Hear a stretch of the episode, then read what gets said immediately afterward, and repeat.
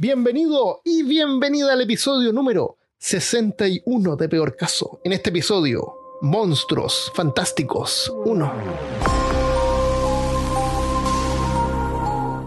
Hablándote desde los lugares más extraplutonianos de Austin, Texas, soy Armando Loyola, tu anfitrión del único podcast que entretiene, educa y perturba a veces al mismo tiempo. Junto a mí esta semana, desde Curitiba, Brasil, está Christopher Kovacevic. Mirá que viene el monstruo. No, para, para, para. Eso lo dijiste la semana anterior. No, no, no. La semana pasada dije, mira que viene el bicho. Ah, ok. mira que viene el monstruo. De nuevo. ya, está bien, está bien. Ok, ok. O sea, yo Fair creo. enough, como dicen. Hoy día entonces vamos a conversar sobre algunos, algunas criaturas del, del eh, lore, del folclore de Lovecraft y los mitos de Tulu. Porque en el episodio pasado comentamos algunos y algunas personas nos preguntaron de qué diablos están hablando. Entonces queremos aclarar eso y aprovechar de darles más información sobre ellos. Entonces, ¿qué te parece si empezamos hablando sobre los migos? Los amigos. Los amigos. Los migos son entidades rosáceas, fungoides, crustáceos, con un elipsoide enrevesado compuesto por anillos piramidales. Estamos hablando de Lovecraft. Y así Sí, es como él escribe. Así es como él describe las cosas indescriptibles. Exactamente. O sea, ¿de qué manera puedes tú tú- describir algo que hay- no se puede Ah, describir? Hay unos. El otro día yo estaba leyendo eh, un, un foro ¿Mm? eh, brasilero y un tipo comentaba que, y, y a mí me pareció interesante, a pesar de que lo considero un hereje y creo que debería ser encarcelado, pero como ahora, claro, pero como hoy en día todo el mundo tiene derecho a tener su propia opinión y cosas por el Ah, es estilo. el de el- el- la libertad de expresión Claro, y todo esa eso. libertad de expresión, Sí. esas cosas de, de- Ujú. del século Modernas. de- modernas. Él decía que. em, Comunistas. lo- lo- claro, comunistas. Te, va a llegar un- te va a llegar el FBI a tu Ya, casa. ya, ya, weón. está bien. Voy a cortar esa parte. Ya, dale. Em, él planteaba que Lovecraft en realidad era un escritor que de alguna forma es flojo. Pris- eh, A mí me da lo mismo. De hecho, ¿Qué? de hecho, su comentario tenía como, no sé, 300 respuestas de gente así como hereje, quémenlo, Sí. bloqueenlo. ¿Por qué? Porque en vez de realmente describir la criatura y realmente e imaginarse él en su cabeza cómo realmente era, es lo que siempre hablamos. Es como esto, tenía Sí. apariencia de esto, porque según esta persona, según su opinión, que la encuentro completamente inválida,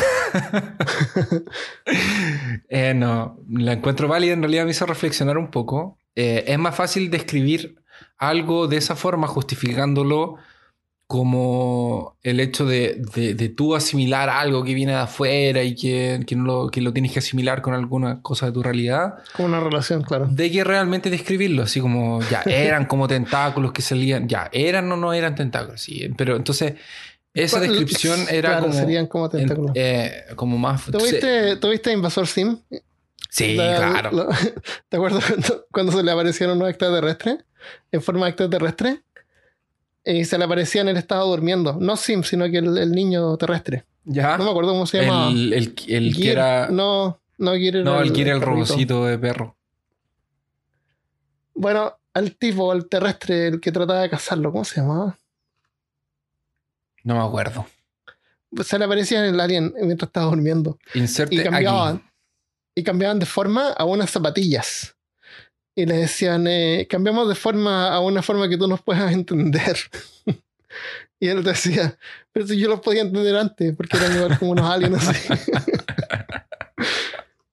bueno, estos, estas entidades son descritas como carnosos, además, cubiertos por antenas donde normalmente estaría una cabeza. Estamos hablando de los migos Sí. tienen alrededor de 5 pies de un metro y medio de largo y sus cuerpos parecidos a crustáceos soportan numerosos conjuntos de apéndices avariados. También poseen un par de alas membranosas como murciélagos que se usan para volar a través del éter del espacio exterior. Sí, ¿Sabes lo que es el éter? Y aquí es una cosa interesante. No, no tengo idea qué es el éter. El éter es un concepto pre-einsteiniano. Se pre antes de Einstein. Es una teoría ahora obsoleta que considera una sustancia muy ligera que cubre todo el espacio como un fluido. Ah. Fue introducido originalmente por Aristóteles hace unos 2300 años atrás y hasta finales del siglo XIX. Se pensaba que era necesario como un medio de transmisión para la propagación de fuerzas electromagnéticas y gravitacionales. Ahora, O sea, cuando, cuando Lovecraft escribió todo esto, se creía en el éter y era algo que él usaba como un recurso. Las alas no funcionan bien en la Tierra. Varias otras razas en los mitos de Lovecraft también tienen alas como esta, lo que sugiere que son como un modo estándar de viaje interplanetario. Los migos son fundamentalmente ajenos con respecto a la vida terrenal y según los dos informes en el cuento original, sus cuerpos consisten en una forma de materia que no ocurre naturalmente en la Tierra. Pero sin embargo, se los describe como... Lo más parecido a los que se les podría escribir son como hongos, en términos biológicos. Aunque su apariencia externa se parece mucho a la de un crustáceo. es como una cucaracha. mm, No. No, los cucarachos son insectos. Que- son como más hongoides. También, así. Él es.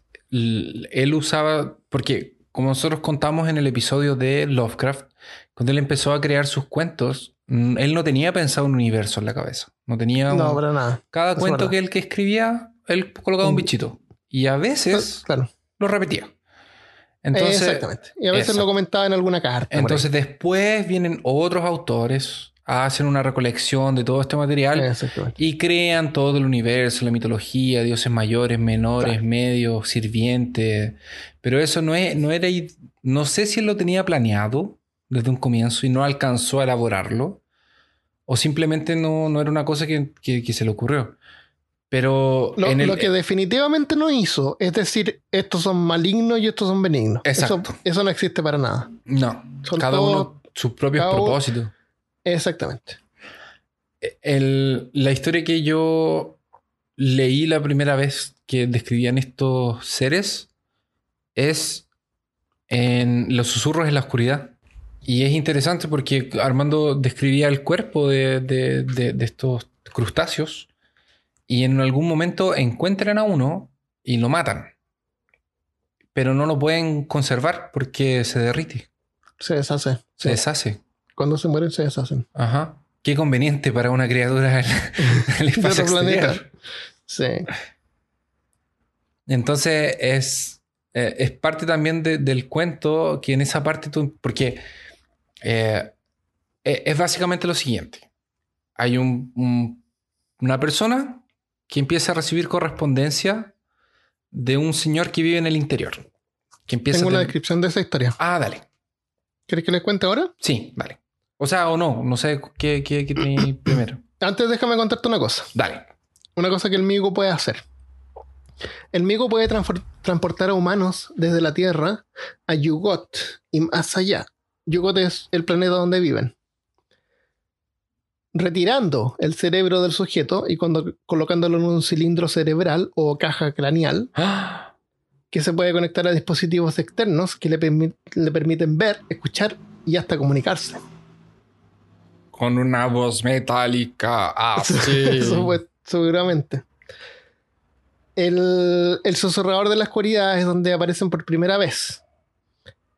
Esa historia está dividida en dos partes. En la primera, el protagonista, Albert Wilmart, profesor de literatura inglesa y estudiante apasionado del folclore local del- en la Universidad de Miskatonic en Arkham, tiene un informe epistolar con Henry Ackley. ¿Tú sabes lo que es epistolar? Son cartas. Son cartas. Eh, son cartas y es cuando una historia o una novela se define juntando como cartas. Por ejemplo, Drácula Sí. es una historia epistolar. Que hay un montón de cartas que se mandan y, Ujú. se- y uno las lee mientras va contando la, la historia. Se va como, Se va como mo- desarrollando sí, medida que uno va, a medida va que leyendo, uno las, va cartas. leyendo las cartas, Mm. exactamente. Eso es epistolar. Entonces, eh, Henry Ackley, un caballero de Townshend, Town, Townshend en Vermont, que afirma haber ingresado, que afirma haber ingresado, que, que afirma haber entrado en contacto con una raza alienígena escondida en los bosques y montañas alrededor de su granja. En apoyo de su tesis, Ackley envía a Wilmart la grabación fonográfica, que moderno, de una conversación entre humanos y alienígenas y algunas fotos de las huellas de criaturas misteriosas. Si no me equivoco, él no le alcanza a mandar, él le manda la transcripción. No le alcanza a mandar el cilindro de, de cera. De grabación. Eso. Claro, Porque, porque él, el, el audio se grababa en, en en, cilindros, en de cilindros cera. de cera. Sí. En la segunda parte, Wilmart, impresionado por el material recibido, va a visitar a Akele y se da cuenta de que todo es cierto. Cuando él llega, Akele ya ha sido secuestrado por extraterrestres y está listo para ser enviado a su planeta de origen, Yugot. El mismo Willman apenas puede salvarse del mismo fin con un atrevido escape de la granja, de la granja infestada de alienígenas. Sí, él, él va porque al, al principio no le cree mucho y a medida de que va pasando el tiempo y, y- y esto empieza como a, a, evolucionar, ¿no? Ajá. Sí, como que empieza a desarrollarse. Él, él se empieza a preocupar y en algún momento ellos tienen una correspondencia tan cercana y es casi una amistad a pesar de que nunca se habían visto y, y- y él se preocupa, pasa, pasa, algún, pasa un tiempo sin recibir cartas Ay, y se preocupa y lo va a buscar. Y cuando lo va a buscar, se encuentra con él, con este señor, pero le parece muy extraño. Le parece muy diferente al señor que, que él- con el que él había conversado por teléfono y, y por carta. Y eso lo sabremos si es que leemos El susurrador de en la oscuridad. Sí, hay un plot twist al final muy bueno. Ya, hay que leer El susurrador en la oscuridad. O lo podemos contar ahora y tú lo colocas, lo cortas y lo colocas después de los. No, los no, no, no, no quiero, no quiero spoilear eh, las historias de Lovecraft. Hay que leerlas. Son gratis, se pueden buscar por ahí en internet. Se son cortitas. De hecho, Sí, son cortitas. No hay, no hay Ah, excusa. De hecho, eh, si ustedes dicen, ah, es que no tengo tiempo para leer, es que no me gusta leer, es que papá, papá, papá, Mala suerte. en. YouTube hay un canal que se llama El Abuelo Kraken, que es Ah, un sí. español que tiene eh, los cuentos de Pero- Lovecraft. Pero sabes que no me gusta ese tipo, porque los lee todos en monotono y son como todos iguales. ya, pero, pero está en buena calidad y está en una, una óptima calidad y, y Sí, están enteros. Sí, puede ser. Entonces, a quien le, le interese, pueden buscar otros. Debe haber otras personas que lo hacen con sonorización mejor y todo. Pero por lo menos el que yo, el que yo escuché más ha sido, ha sido él. El bueno Kraken es bueno para algunas historias, pero no lo encuentro todo el tiempo bueno. No, si no es Es dramático. no, es- no es una, monotónico, sí. no, si no- no es una dramatización. No, Sí, no, no no, es para una. Pero tampoco es lo que esta semana me, me, me recordó mucho a los amigos. Eh, hay tantos canales en YouTube que usan esta voz automática. Oh, ¿Cachai? me O sea, carga eso, oh, me me- carga, pero pero por bot al- favor. al, toque, al qué tiro, al tiro le doy horrible. da un bot. Pero eso pongan un. Para eso existe. eh, ¿Cómo se llama? Hay tantos videos que, que están Son videos falsos que no, son textos basados a voz. Medium. Pongan su artículo en Medium. O hagan Ah. un blog. Qué horrible. Eso. Bueno, Estábamos en el martes. hay Cuando- algo importante que te quiero decir sobre Yugot. Yugot es un planeta que estaría al borde del sistema solar. En el momento en que fue descubierto, perdón, en 1930 fue descubierto un nuevo planeta más allá de Neptuno, que se llamaba Plutón. Oh. En ese momento, Lovecraft tenía 40 años y un mes antes él estaba, empezó a escribir El susurrador en la oscuridad. Así que sugirió casualmente en una carta a su amigo James Morton, fechada el 15 de marzo de 1930, que Yugot podría ser probablemente lo mismo que Plutón. Y desde entonces, otros escritores han afirmado que en realidad es un enorme mundo transneptuniano que orbita perpendicularmente en la eclíptica del sistema solar.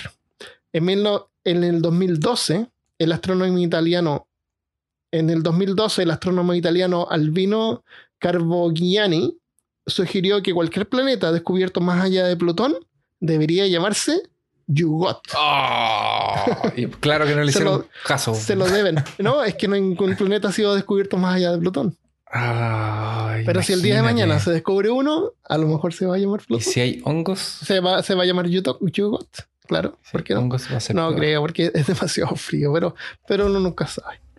Otras cosas interesantes del, del, Migo es que es, se supone que es el hombre, el abominable hombre, el, es el abominable hombre de las nieves. ¿Cómo es eso? En el Himalaya. Se supone que son Migos.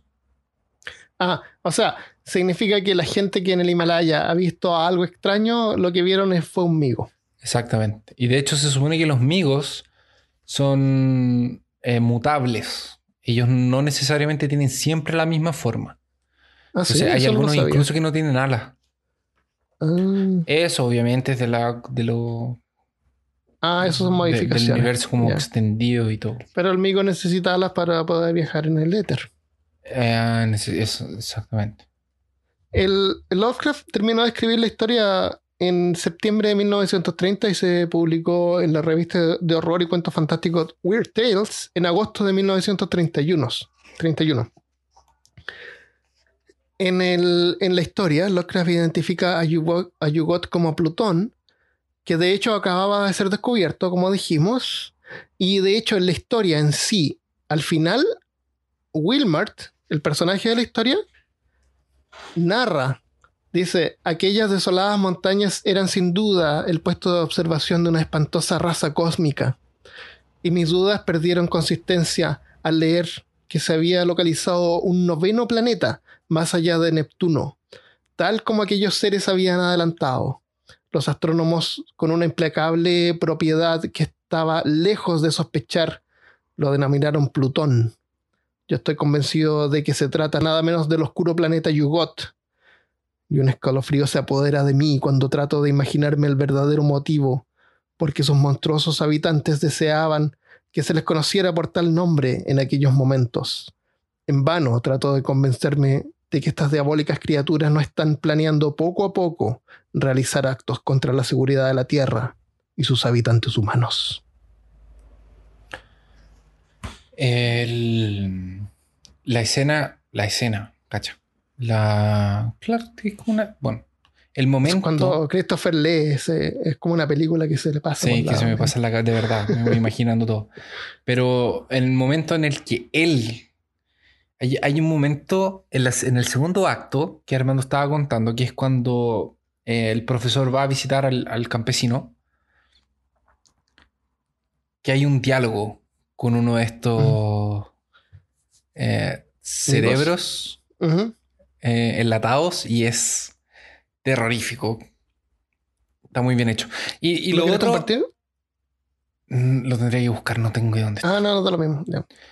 Em, y, el, otro es que lo que es interesante, como decíamos, no me acuerdo si, si está ahora.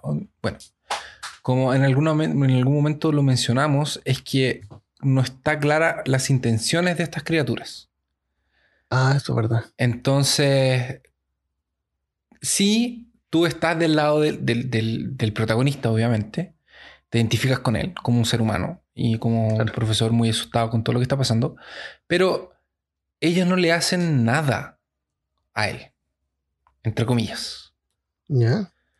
Y si tú te das cuenta, eh, ellos vienen con un discurso de, oye, necesitamos un embajador. Y creemos que tú y este señor, eh, el abuelito,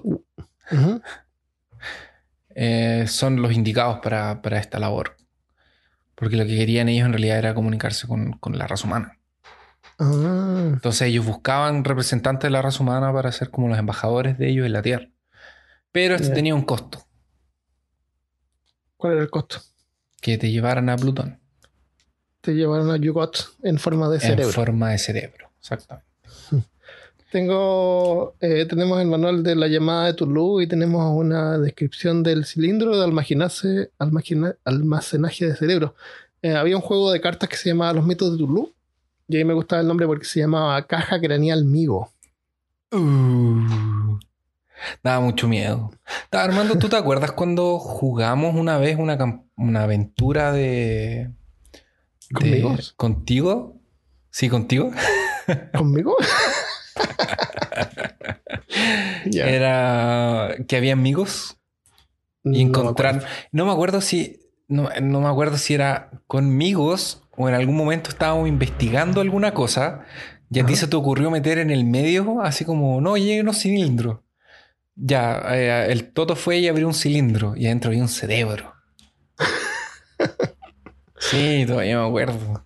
No sabían por qué No, de- era como que te dio la, te, te dio como de colocar la cuestión ahí. Pero parece que no eran amigos. vivo. Eh, y el cerebro, obvio, y hablaba y todo. Sí, de Ah, hecho, sí, de hecho tienen mecanismos. se- lo que- sí, sí, sí. Si están con- conectados a la máquina, eh, tienen una interfaz y que pueden- pueden comunicarse.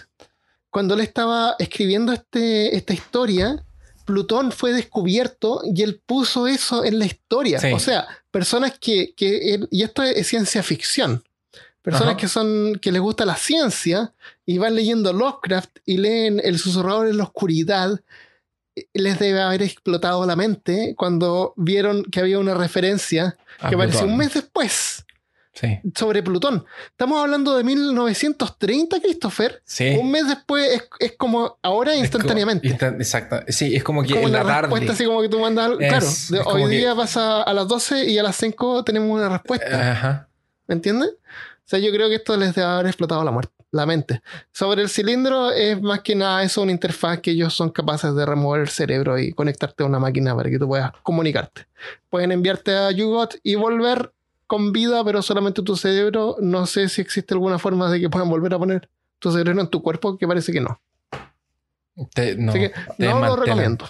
No lo recomiendo. Te te- te- eh, claro, eres, eres de alguna forma desmantelado. Sí, tu cuerpo muere, pero tu mente vive. claro que es lo importante. Claro que es lo importante, ver, ¿no es cierto? Ya. Otra cosa importante es que estos seres son extremadamente inteligentes y tienen tecnología. Y tienen tecnología propia. Sí. De hecho, tienen rayos láser y pistolas Ah. y cosas sónicas y. Pero. Ser un juego. Claro. jugando Fall of 4 y me encuentro con los del Institute, que son así como robots. Ajá.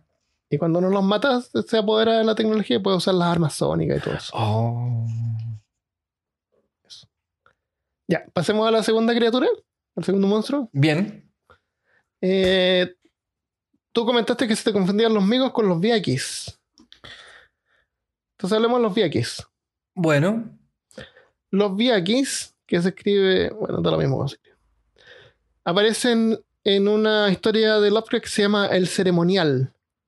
Y hay una parte que dice, allí aleteaba rítmicamente una horda de seres híbridos, dóciles y entrenados. No del todo cuervos, ni topos, ni buitres, ni hormigas, ni seres humanos descompuestos, sino algo que no puedo ni debo recordar. Esta raza interestelar suele estar al servicio de Astur, el innombrable. Resulta vulnerable a las armas comunes, como pistolas, ya que están compuestos de materia convencional.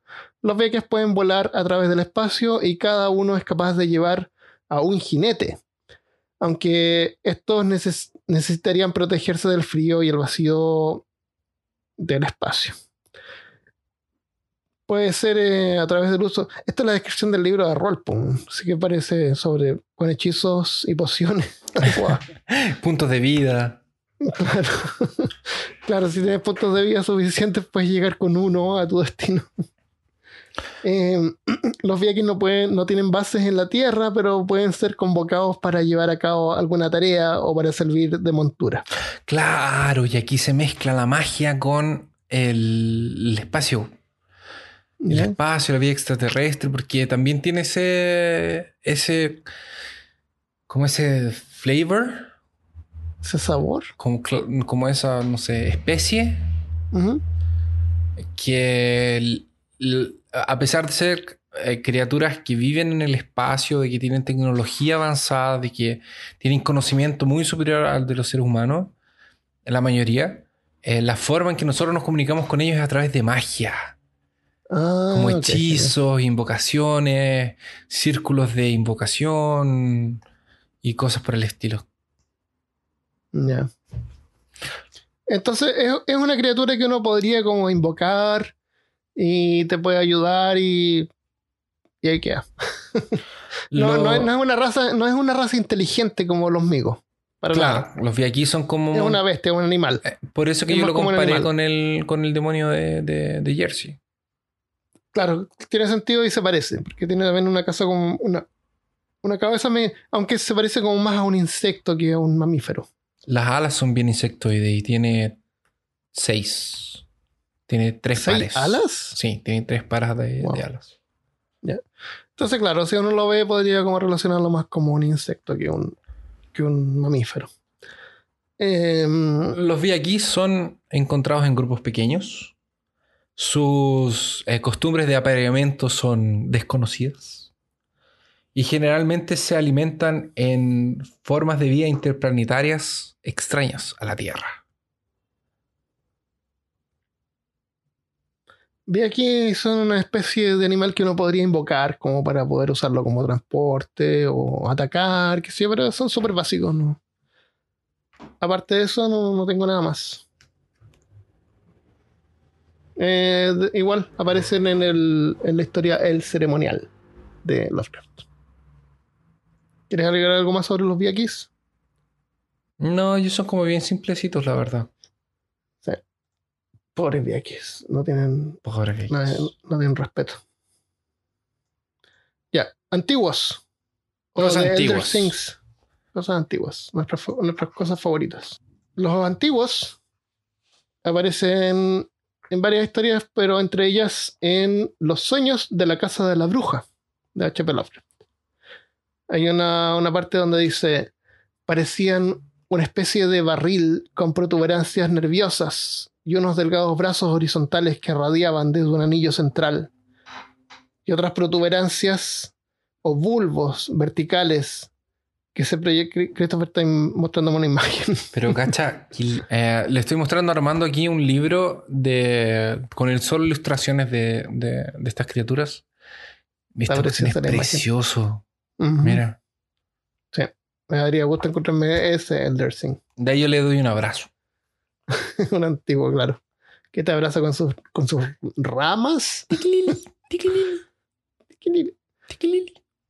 Se proyectan, esos bulbos verticales se proyectan desde la cabeza y, la, y a la base del, de lo que sería un barril. Cada uno de estos bulbos era el eje de otros cinco brazos largos, planos y triangulares dispuestos alrededor de este, mm, de mo- en modo de una como estrella de mar. Y estos no son los que aparecen en la en, en la historia de la ¿cómo se llama? de la nieve de Las montañas de la locura. la Armando. montaña de la locura. Sí. La obra Son ellos, maestra ¿no? de Lovecraft. Exactamente. Pero además aparecen en Los Sueños de la Casa de la Bruja, que es una historia, un cuentito menor. En la. En el. en- le llaman. En inglés se llama novelette, así como una novela corta. Ujú. novelilla, se podría decir. En la montaña de la locura. Ahí aparecen en detalle eh, todo lo que uno necesitaría saber sobre los antiguos. En el. Hay una descripción completa. Eh, en, esa, en esa historia se, se indica que miden como 2 metros 40 centímetros de altura y tienen un torso como de 1 metro 80 y tienen unas alas que pueden plegarse casi por completo y ocultarse en el interior de unas ranuras. En ese relato, la montaña de la locura, se denomina a esta raza como los primordiales y se comunican por una especie como de silbidos agudos y pueden ver sin necesidad de luz. Tequilili, tequilili. Claro, hacen sonidos así. Los antiguos llegaron a la Tierra hace un billón de años y puede que fueran ellos quienes iniciaran la vida terrestre de manera accidental. Ellos llegaron Crearon- del espacio exterior, Sí. volando a través del éter. Volando con sus alas, claro. Todos vuelan con sus alas a través del éter. Claro, llegaron a la Tierra antes de que el, de antes de que el ser humano fuera ser humano, antes de que la vida fuera la vida. Exactamente. Y por si no lo sabían, en el, en el, eh, en el, en los mitos de, de Cthulhu, eh, en las eras prehumanas, antes de la prehistoria, allá atrás, con los tiempos de la Pangea, eh, existieron muchas razas alienígenas que vinieron a la Tierra y trataron de conquistarla. Y de hecho, habían guerras entre ellas. Y en las montañas de la locura describen una, de esas guerras. Sí. Sí, y, hay que, no, no tenemos para hablar, pero deberíamos haber incluido los chogot, que son como los sirvientes que los eh, antiguos crearon para ayudarles a fabricar sus ciudades y después se rebelaron. Claro, los chogot, vamos a, a- describiéndolos rápidamente. Es como una. De, de nuevo, describiendo, es como. Es como una masa es, es viscosa que puede adaptarse y puede eh, crear miembros. Y puede Eh, crear inteligencia. eh, y, es, aparentemente. y es inteligente, porque de hecho ellos sufren con una rebelión. Están Claro, son creados. Aquí, aquí Lovecraft trataba como de demostrar la opresión. De... Claro. Aquí lo que él quería no. decir en realidad era la opresión que sufre la clase trabajadora. No, no, no Sobre era, la clase intelectual. La, lo- la raza de los antiguos llegan del espacio a instalarse en la Tierra y empiezan a, a- a eh, poblar la Tierra en, en varias partes, no solamente en, en- en donde hoy en día es lo que es la Antártida, la Antártica, que es donde al final sería como su último del refugio. polo sur. Polo Norte. Polo norte. La. Antártica es el Polo Norte. ¿Y qué sucede? Existe una expedición que va a la Antártica a buscar, eh, a perforar la Tierra y sacar em, eh, em, mineral y buscar como el origen de la vida. Ah, ok. Y esa expedición eh, va a buscar esto y se encuentran con las montañas de la locura, que son montañas... Si alguien se quiere imaginar esta expedición, es como la película The Thing, que es como lo más cercano a lo que tenemos de, de la historia de la montaña de la locura. de zinc. The Thing. Los que Mm. van a la- al Ártico y encuentran una criatura congelada que era un extraterrestre. Ah, la cosa. La cosa. Eso. Eso, eso. De hecho, se supone que Guillermo del Toro, o sea, de hecho, Sí, no, perdón, John años. Carpenter hizo esa película porque quería hacer las montañas de la locura, pero no, se, no consiguió los derechos. Ajá, puede ser. Entonces, como no consiguió los derechos, hizo esa de ahí. Pero es básicamente eso. Entonces, el, el- obviamente, este, hay todo ese drama anterior de que el, el- el doctor principal, el, nuestro personaje principal, escribe una carta. Y dice, bueno, para que nadie más vaya allá, y les voy a tener que revelar lo que pasó a mí y a mi compañero, y por qué están los muertos, y etcétera, etcétera.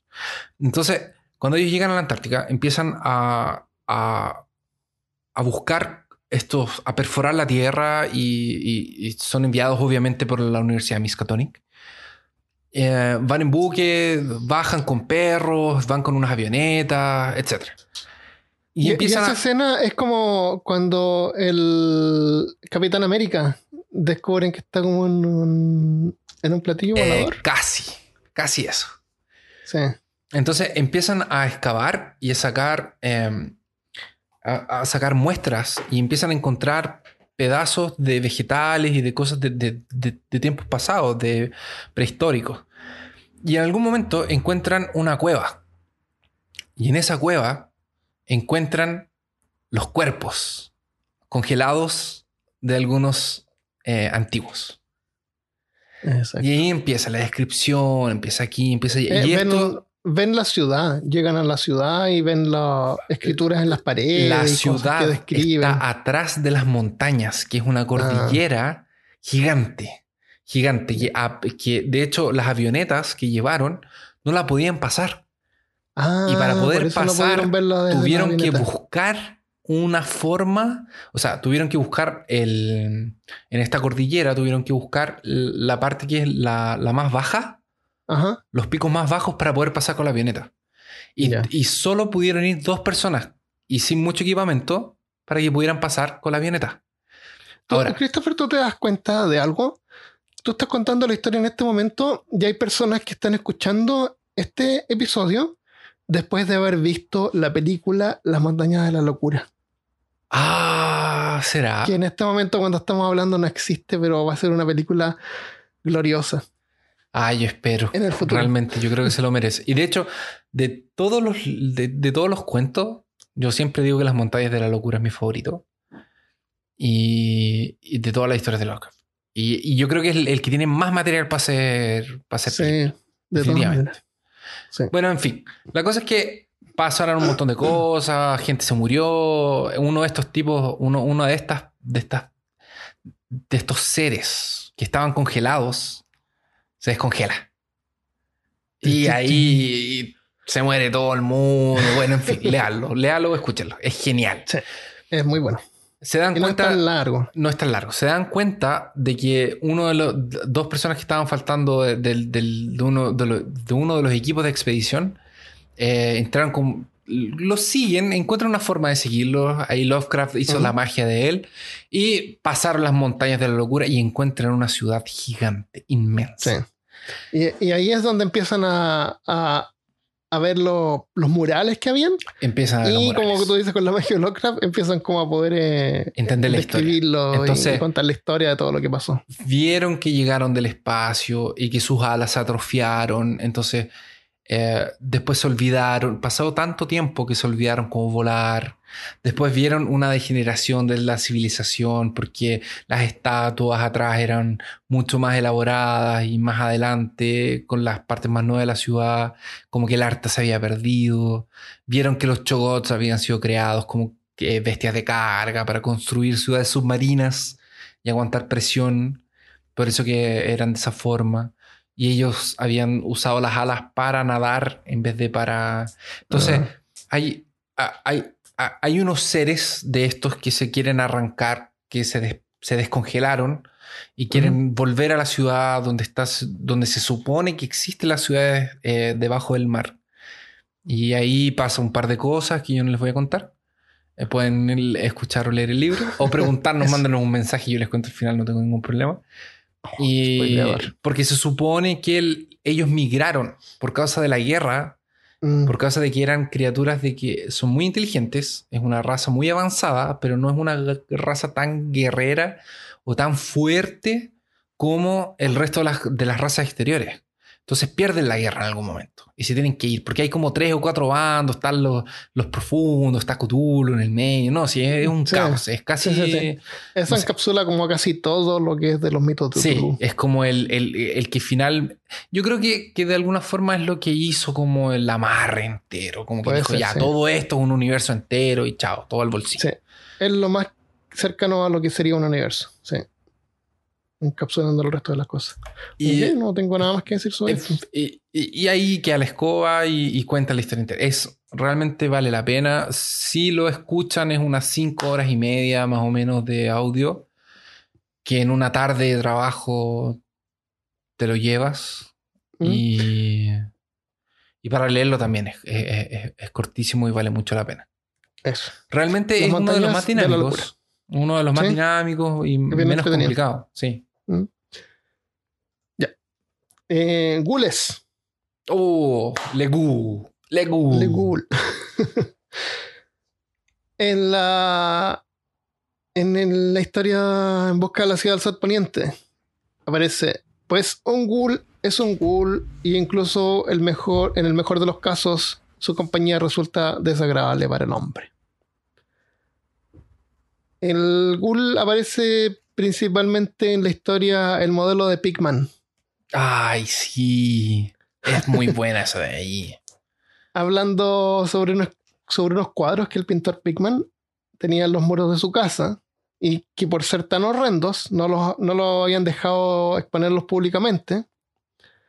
Dice, la demencia y la monstruosidad parecían apreciarse en las figuras que se veían en primer plano, pues el morboso arte de Pigman predominaba, pues en el morboso arte de Pigman predominaba el retrato demoníaco. Raramente aquellas figuras eran completamente humanas, aunque con frecuencia se acercaban en algún grado a lo humano. La mayoría de los cuerpos, si bien toscamente bípedos, tenían una tendencia a inclinarse hacia adelante y un cierto aire canino. La textura de la mayoría era una especie de desagradable gomosidad. El modelo de Pigman. Modelo de Pigman, ahí es donde aparecen los ghouls por primera vez en la historia de, de Lovecraft, pero han sido, como todo el resto, usados por varios, varios artistas y escritores y, los ghouls eh, son, son algo que no es exclusivo de, de Lovecraft. Él como que los agarró y los, los reescribió. Sí, 100% es como más común. De hecho, hay una, hay una miniserie en Netflix que se llama Ghoul, que es bien interesante, que de hecho sí me, parece que es em, de Oriente, no, me atrevería a decir lugar, pero es de, de como de India parece. Ya. Y está muy bien hecha, realmente. Yo mm, tuve un par de sustos ahí bien interesantes. Ghoul, la voy a ver. Sí, se llama Ghoul, así tal cual. El, el Ghoul, como lo conocemos en el universo de los mitos de Tulu, es más que nada un ser que es como una, imagínate una especie de zombie. Que cuando come carne humana, como que los recuerdos de la persona que está comiéndose se vuelven sus recuerdos. O sea, absorben las memorias de las personas que, que se comen. Las personas muertas que comen. Sí, los cerebros. Sí, hay una historia que es una historia de una de mis favoritas, que es de un autor que se llama Brian McNaughton, que se llama Merifilia. Y en esa historia aparece, que no es de Lovecraft, pero es como un universo expandido, como tú lo llamas. La sabiduría tradicional afirma de que los gules hacen caer sobre sus cabezas la maldición de tan horrible estado porque han pasado su adolescencia dejándose fascinar por las pasiones y los intereses morbosos. O sea, hay gente que escucha peor caso, ese tipo de personas. Claro. Lutriel, el dios de la muerte, se fija en tales adolescentes y a cambio de sus vidas les ofrece los recuerdos y la sabiduría de los cadáveres que devorarán. Otros afirman que el gulismo es una enfermedad llamada destemplanza de Porfat, bautizada así por el apellido del médico que legó a la posteridad de su primera su primera descripción científica y que posteriormente desapareció en circunstancias cuya peculiaridad resulta muy subjetiva. Porque esas personas siempre desaparecen, es tan extraño. no sé por qué.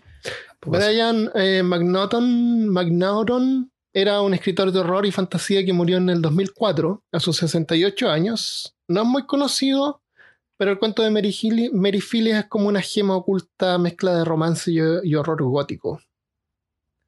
Aparece, eh, bueno, se puede descargar gratis, voy a dejar el link ahí para que la, leas. Ya. Eh, yo la tengo en un libro que se llama El legado de Lovecraft. Aparecen varios autores. Eh, ¿Te gustaría que te leyera un, extracto? Por favor. No muy largo. Cuando era una joven que estaba a punto de convertirse en mujer, Merifilia conocía la necrópolis de la colina del soñador mucho mejor que los salones de baile y las tiendas elegantes de la ciudad a las que acudían los que tenían su edad. Hiciera el tiempo que hiciese, Merifilia vagaba por entre las tumbas de los ricos y las zanjas donde estaban enterrados los pobres. Su atuendo que, para empezar, ya no era muy elegante, sufría considerablemente como resultado de tales paseos, porque uno de sus bolsillos siempre se abultaba con el peso de un libro. Merifile solía instalarse encima de alguna lápida caída en el suelo que muy bien podía ocultar la entrada de un pozo de gules, e interpretaba algunas melodías con su flauta, un regalo que su difunta madre le había dado y tenía en gran estima, y en su esencia hacía que atribuyese los inmundos chasquidos y murmullos que oía al crujir de los árboles y el susurrar de la espesura. La historia es de una ghoul, que es un poco más fina que el resto de los ghouls que habitaban el cementerio, y se enamora de un tipo que va al cementerio a leer poemas a la luna. Es una historia Ah, romántica. Qué romántico. Porque los ghouls, claro, son como personas jóvenes que, que empiezan, como que se han demacrado tanto, que empiezan a sentir gusto por la carne humana. Entonces el primer lugar donde ellos van es un cementerio para comerse los cuerpos. Sí. Y tienen la capacidad esa de que cuando se están comiendo el cuerpo pueden, pueden como absorber las memorias y la sensibilidad de las personas que, que murieron. Oh. Es como Es guático bien igual. heavy. Yo, lo que, yo entendía que los ghouls en realidad eran humanos. Que eran humanos Eran que humanos, pasaron claro. por, un, un por una transición. Exactamente, fueron humanos y, y se convirtieron en ghouls. eh, Pero después ya no pueden volver. y a algunos les faltan piernas porque se las comieron otros ghouls, como que es parte también de este ritual de, de transformación en ghoul. Eh, y, y- y generalmente habitan en cementerios y hacen eh, como em, calabozos, Cuevas como, claro, sí. como cuevas y conductos y, y cosas. Claro. Eh, ellos son como semi-inteligentes, se pueden comunicar Sí. entre ellos. Cuando hay un cuerpo nuevo que aparece, ellos se pueden comunicar y todos saben que hay un cuerpo de, un, de de- alguien sí. importante, un rico, que se yo, y van y, lo, y se lo comen. Ahora, Porque como, como que las memorias de las personas son como su droga. En, en el, en el modelo Pigman, lo que es bacán, o sea, lo que es bacán, el modelo Pigman, lo que es súper interesante es que la gente le tenía repulsión a las pinturas que Pigman hacía porque eran muy reales. ¿Ya? Y, y a la gente le, le causaba, porque eran pinturas que eran eh, de fantasía, Ajá. que eran criaturas de horror y- y situaciones. Era como un Goya. Claro, pero eh, y la gente se sentía mal y le causaba repulsión porque era muy realístico, era como que él realmente hubiese presenciado esa escena Ajá, y era justamente lo que estaba haciendo. Él veía esas sentido. cosas, entonces como veía eh, a los ghouls, por ejem- por ejemplo, en vez de ser algo como que, ah, ya lo inventaste, Ajá. es real, porque lo Claro. viste. Eh, eh, como que él tenía un... Sí, y también tiene un plot twist, así como un, también No, tiene un plot pero no lo twist. vamos no, tampoco, no estamos en el, el modelo de Pikmin. El- ya, ya nos retaron porque Christopher, tus spoilers y pucha, Sí, spoilers de algo de. 50 años atrás y spoilers y Claro. gente, Ah. spoilers. 20 años de- del 2000 ya no, ya no es spoiler, gente. ¿Cómo No, así hay que darle la spoiler de oportunidad a las Star personas Wars? para que vayan y lean y, y- y descubran cosas que son nuevas para, para cada uno. Ya, y no tenemos más monstruos, lo vamos a dejar hasta acá. Y vamos a leer, leer algunos mensajes. Espero que les haya gustado. Si les gusta, coméntenos si quieren saber Sí, más díganos si les gusta este tipo de cosas, podemos hablar de otros. o, Hay muchos. o este podría ser el, no, el- el- el o primero no. y el último de, el de- último, claro, de una larga, claro, de una larga y épica y no épica sesión de monstruos. Sí, no, no queremos hacerle perder el tiempo a nadie. Monstruos sí, monstruos, ¿no? Antes de irnos, vamos a, a leer algunos comentarios. Tenemos algo interesante que nos escribió, eh, eh, bueno, dice Jess GGZZ en Facebook.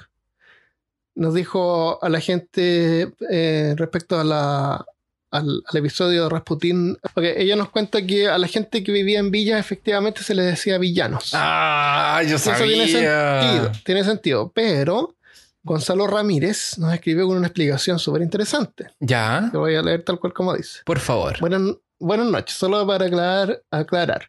Un villano es una persona que vive en una villa en la edad feudal, pero no está atado a la tierra, ya que puede dejar el feudo cuando lo decida. Ellos trabajan la tierra y pagaban un tributo al señor feudal. Ahora, se entiende villano a la personificación del mal en una trama debido a que los aldeanos, al vivir lejos del señor feudal, este solo les solicitaba el tributo, dejándolos actuar a su criterio, lo que resultaba en conductos fuera de la moral. ¡Quemen a la bruja! ¡Quemen a la bruja! O sea, por eso, por eso se llaman villanos, por eso son como, como malignos, porque ellos como que trabaja- Ah. eran como trabajadores que pagaban impuestos, pero no tenían tierra. Entonces ellos tenían la libertad de hacer lo que quisieran y a lo mejor actuaban en forma inmoral.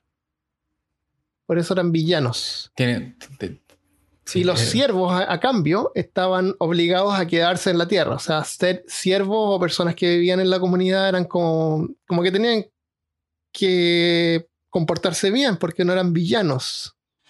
Claro. Villanos se podían ir a otra villa si querían. Eh, porque eran asalariados. Entonces, no, no Eso como eran- asalariado. Eso tiene sentido y no lo sabía.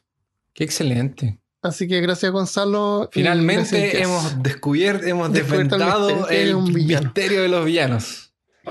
Así que ya, no vamos a hablar más sobre villanos. Se acabó. Gracias. Después de dos años de podcast, finalmente hemos conseguido Eso es lo que quería saber. Adiós. Este es el último episodio de Ver Caso. Muchas gracias. Eh, voy a mandar un saludo a Rodrigo Aranguiz o Aranjiz. Eh, dice, eh, soy de Chile, de Maipú, y soy conductor del Transantiago. Ah, gran Transantiago es conductor de, de Metrobús o bus o Que guagua, parece que es Uber. Yo me metí al, al- yo me metí a ver el perfil y decía conductor de Cabify. Ah, bueno, Transantiago son los, son los, los buses. Eh, me gustaría que me mandaran un saludo, ya que me considero gran fan de ustedes. Ya no me quedan capítulos de escuchar. Un abrazo a la distancia a todo el equipo que hacen excelente. Así que si es que estás escuchando en un Transantiago, si es que trabajas en un Transantiago como Rodrigo, pon peor caso para que todos lo escuchen. Claro. A ver qué puede pasar. ¿Qué cosas? Claro, pueden salir una turma de villanos tratando de tumulto con antorchas y, y espinos y tridentes. Eso. ¡Queman a la Eh, bruja! ¡Queman a la bruja! Y otro saludo también para eh, Cidi- Cidiña, que es como NHA, que en, en portugués sería Cidiña, ¿no es cierto?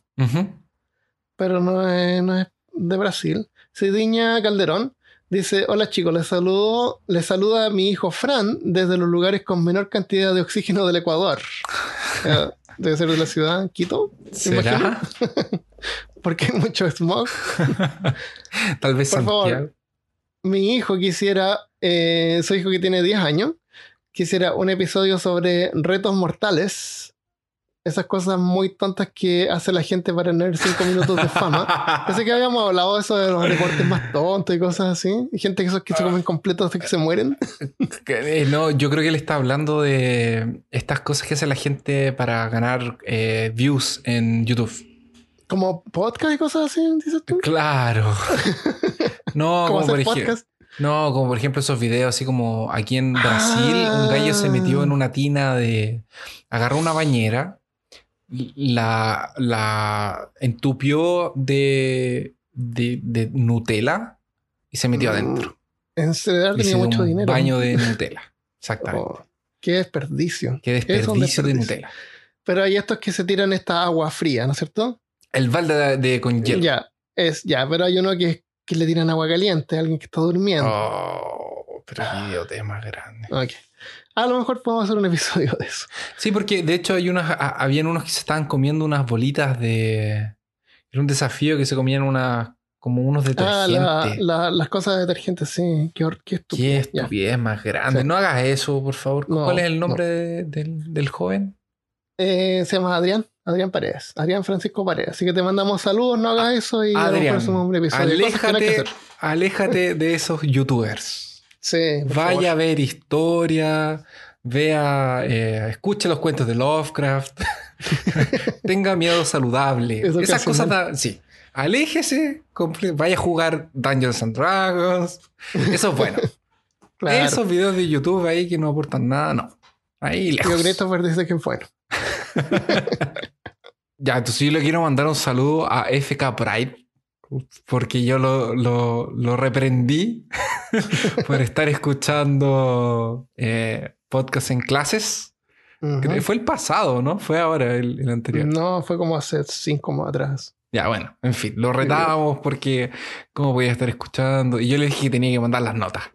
Sí, para ahora- ver que la estuviera yendo bien. Claro. Y ahora que, le, que terminó el año, me mandó las notas. pues. Entonces, un bien? gran saludo. Dice así: Saludos estimados. No sé si recordarán cuando me pidieron que enviara una foto de mis notas, debido a que yo les mencioné que escucho su podcast en clases. y están las notas acá. Gracias a ustedes, realmente mi promedio e interés en historia subió. Y podemos comprobar empíricamente por medio de eh, el rastreo. La imagen de- visual que envió. exactamente. Que efectivamente él tuvo un aumento en sus notas de no, no nos mandó. La foto está cortada. No, pero el, el- el promedio final es un 6,8, que 7 es el máximo en, en Ah, Chile, sí, que en sería Chile como un se- 10. sí, como un 10. Así eh. que es muy bueno. Felicitaciones, de verdad. Es como una, una A. Qué bueno que personas tan inteligentes como tú o que eh, nos escuchan a nosotros. Eso. se inspiré. Ya. Muchas gracias. Karen Daniela Martínez, en el eh, cuando en uno de nuestros posts de Facebook colocó lo siguiente. Eh, ¿Cómo es eso del trasfondo teológico de Christopher? Lo sospeché desde un principio, se fugó del monasterio. Sí, yo era parte de la orden de los caballeros templarios, acá del Illuminatis, zodiaco. de los caballeros del, sobaco, zodiaco. Del caballero del. Yo era el caballero de mm, Virgo y me, me arranqué con Atena. No, mentira. Eh, corto, fui mm, unos 10 años, tal vez un poco más de mi vida, eh, de una iglesia reformada protestante que son los presbiterianos y también de los anglicanos. Y cuando me vine a Brasil, estudié tres años un bachillerato en teología. Entonces, mi... y leí mucho de teología también, poco de filosofía, en fin. Pero ese es más o menos mi trasfondo. Entonces, yo ya di clases de, de teología en algún momento y eso. Entonces, Y por tiene eso un tatuaje trasfondo- gigantesco. y tengo un tatuaje en el pecho que dice sola escritura porque yo era casi un templario de Oswald. Se va a tener que poner una imagen de su tatuaje en, en Instagram. en, en Instagram en algún momento, tal vez algún día. Lo debe. Sí. Eso es. Y Por yo eso es que cada yo- cosa que tenga que ver con religión se la mandamos a Christopher al departamento de religión de Peor Caso. De teología de Departamento de teología de ver caso. Claro. Que- es el no, presidente pero- del departamento de teología. Eh, eh, no, pero en algún momento de mi vida eh, yo era casi un, un cruzado, de verdad, era casi un templario. No era obviamente de, de los católicos, pero era un reformado así. Yo andaba clavándole eh, eh, los cinco solas en las puertas a las personas con, con- con un martillo, igual que Lutero. Así. Ta, ta, ta, ta, ta. Qué bueno que se reformó. bueno, gracias por escuchar. Lo dejamos hasta acá y nos vemos la próxima vez. Un gran abrazo. Chao.